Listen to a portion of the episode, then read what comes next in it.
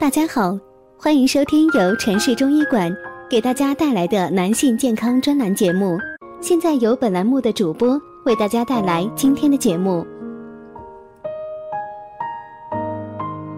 今天给大家讲的话题是睾丸疼怎么办呢？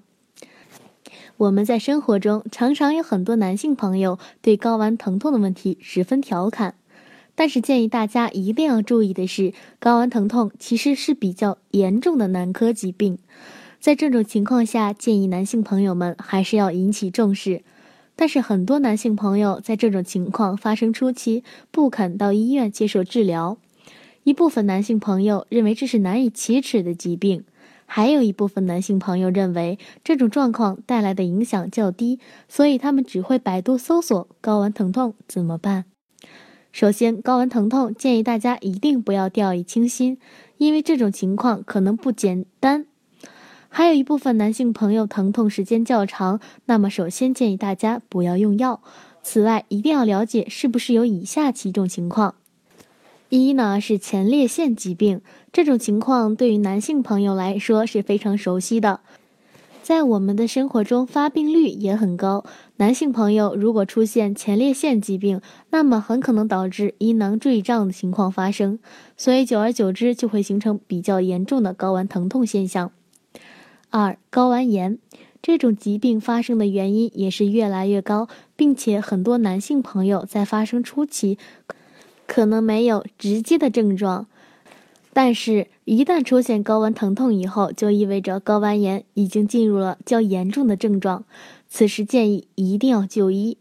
三、睾丸萎缩，一般出现这种情况时，多数是由于男性朋友对睾丸进行了大力碰撞。很多男性常常会认为，在碰撞过后，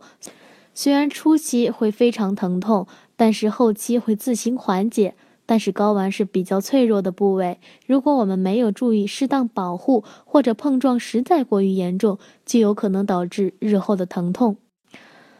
睾丸疼痛怎么办呢？如果是由于以上三种情况造成的，那么在前列腺疾病的问题上，我们一定要判断疾病的发生状况以及时间，这样才能针对性的接受治疗。如果大家在两性生理方面有什么问题，可以添加我们中医馆健康专家陈老师的微信号：二五二六五六三二五，免费咨询。